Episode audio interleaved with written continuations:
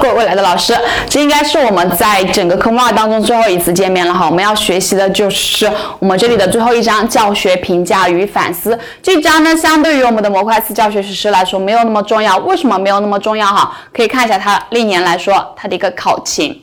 我们可以看到它在这个地方呢考考了五道选择题，然后像简答题、材料分析题都没有考察过。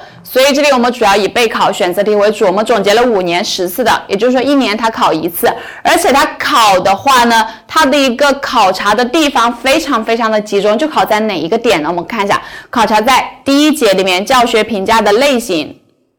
考察在这个点，所以我会花大部分时间花在这个地方教学评价的类型，然后其他大家就听一下，有一个大致的印象，怕它万一因为都是出现在考纲上嘛，万一出现了，你也要知道有这些。但是我们重点要掌握的就是关于教学评价的类型了。好，那么来看一下教学评价它的概念。首先，它的定义，教学评价它是依据教学目标对教学过程及结果进行价值判断，并为教学决策服务。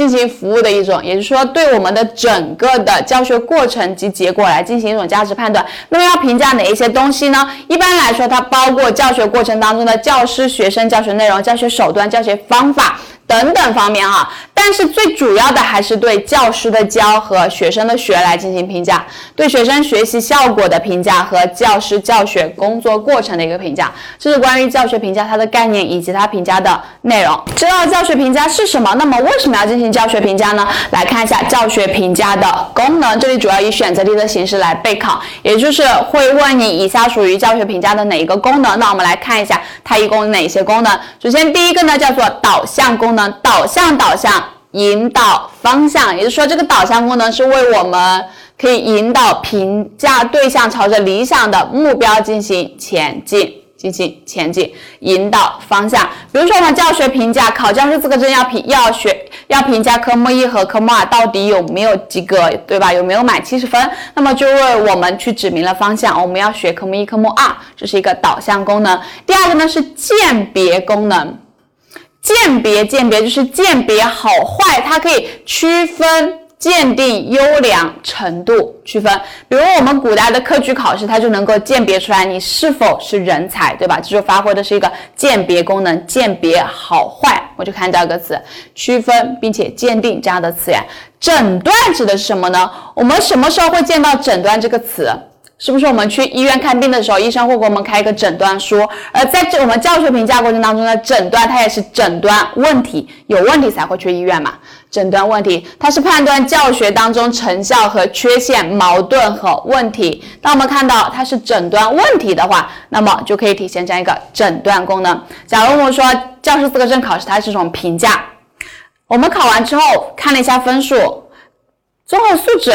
科目一过了，科目二没过，那么就会看到哦，原来科目一、科目二不好。那么为什么不好呢？可以看一下他所得的一个分数，就是诊断出问题，诊断问题。第三个呢叫做调控功能，可以进行调节，为师生调整教育学的行为提供客观的。依据客观的依据，比如说老师在课堂上进行了一个提问，学生没有回答出来，就说明可能对这个知识点掌握不太熟悉，那么老师可能就要放慢速度，或者说重新再讲一下这个知识点，这就属于一种调控功能。最后呢，教学评价还有一种激励功能，对教师和学生促进和强化激励功能，其跟教育目的的激励功能有点点像哈，它就会激励着我们前进。为了考上教师资格证，我们叫。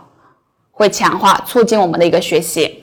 好，是关于教学教学评价的功能：导向、鉴别、诊断、调控和激励，能够分析得出来是哪个功能就可以了。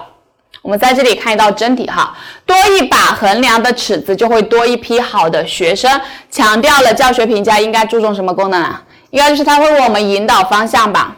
多一批多一把衡量的尺子，就会多一批好的学生嘛。如果我只衡量智育，那我可能只会去看智育；而我如果衡量德智体美劳各个方面，就为我们指明了要学德智体美劳，所以是一个导向功能。选择的是 A 选项。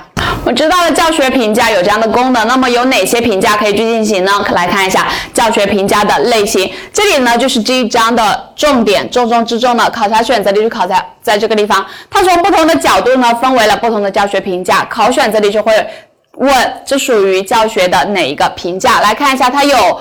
这么五个角度哈，从评价的基准来看，可以分为什么？评价的功能来看，可以分为什么？评价的表达、评价的主客体以及评价的时效性，我们一个一个来看。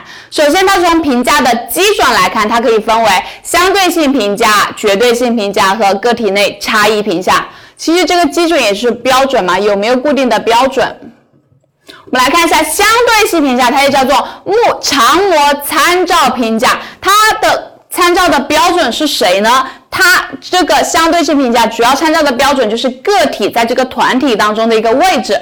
说简单一点，也就是说，它对比的是别人，看的是排名。这个相对性评价看的是排名，就是自己跟别人去比。比如说，我们要参加的高考是自己跟别人比，我们参加的教师招聘考试也是自己跟别人比。看排名的就属于一种相对性评价，需要跟别人比的，就是没有一个固定的标准，这个标准是跟别人比，别人考多少分，你可能要比他考得更高，你才能够上岸。这属于一种高考和教师招聘考试，就是在考试当中，在我们的试卷当中经经常出现的一些例子哈。高考或者说教师招聘考试，自己和他人比。那么，当我们有一条固定的标准呢？当我们去跟这个固定的标准比呢？那么就属于叫做绝对评价，也叫做标准参照评价，它就有一个标准了。标准参照评价，自己跟固定的标准比。比如我们的会考，高中的会考过了线就算及格了。比如我们的计算机等级考试过了线，它就及格了，这属于一种绝对评价，有一个固定的线的，就属于我们的绝对性评价。而当我们自己跟自己比呢，就属于什么评价？个体内差异评价，也叫做自身评价。比如我的语文成绩跟我的数学成绩比，我语文考了八十，数学考了一百，说明我数学比语文好，属于个体内差异评价。这地方可能会考一句话，叫做“士别三三日，当刮目相看”，就说明是自己跟自己比，就关于按照评价的基准。当我们跟别人比，看排名的叫做相对评价，也叫常模参照评价。当我们跟一条固定的标准比呢，叫做绝对评价，也叫做标准参照评价。标准参照评价，自己跟自己比呢，叫做个体内差异评价。这个个体内差异评价考的也比较多哈，整个这一个下面的三个都考的比较多。那么像高考，它问你什么评价？相对性评价。计算机等级考试属于什么评价？绝对性评价。一般来说，合格类的考试哈，都属于我们这样的一种绝对性评价。自己跟自己比的，就属于个体内差异评价。这第一个角度。按照评价的基准，那么再看一下第二个，按照评价的功能或作用来划分，可以分为什么评价呢？它可以分为诊断性评价、形成性评价和总结性评价。虽然它是按照功能和作用来划分哈，但是一般我们在做选择题判断题眼的时候呢，你就看它实施的时间是什么。诊断性评价呢，它叫做教学前评价和前置评价，说明它实施的时间是在教学开始之前来进行的。来进行的，比如说我们的摸底考试就属于一种诊断性评价，这是考试常考的摸底考试，属于诊断性评价。它的目的和功能，我们看一下哈，在我们考试，在我们教学之前对你进行评价，是不是就想摸清楚你的情况是什么样的？你看到摸清学生的底细，查明学生的情况。比如说很多英语它会去分 A 班和 B 班，或者说快班和慢班，就是为了摸清楚学生的情况。好，这诊断性评价。那么在第二个形成性评价，它就在什么呢？在教学过程当中进行的，在这个过程过程当中进行，目的就是为了了解学生学习和确定学生的一个学习结结果。在这里常考的呢，就叫做单元测验，或者说教师的口头提问，属于形成性评价。这个是在教学在教学过程当中进行的单元测验。好，最后是总结性评价，它又叫做事后评价，所以一般发生在教学过程之后。教学过程之后，在之后呢，我需要检查你的学习效果是什么样的，目的在于检查学习效果，评定学业成绩。而在这里，一般来说，期中考试、期末考试都属于总结性评价。很多同学期末考试可以理解。有人问老师，期中考试不是在教学过程之中吗？为什么它是属于总结性评价？你会发现，我们的期中考试是不是我们学习了半个学期之后对我们的一次测验？它也是在教学之后，而且它的目的呢，是为了评定学业成绩。所以，期中、期末考试都属于总结性评价。期中以及期末都属于我们这样的一种总结性评价哈。虽然它是从功能或作用来划分，但是我们从它的时间，一般来说。解题的题眼就看它的时间，这里可以记个口诀，叫做整前、行中、后总结。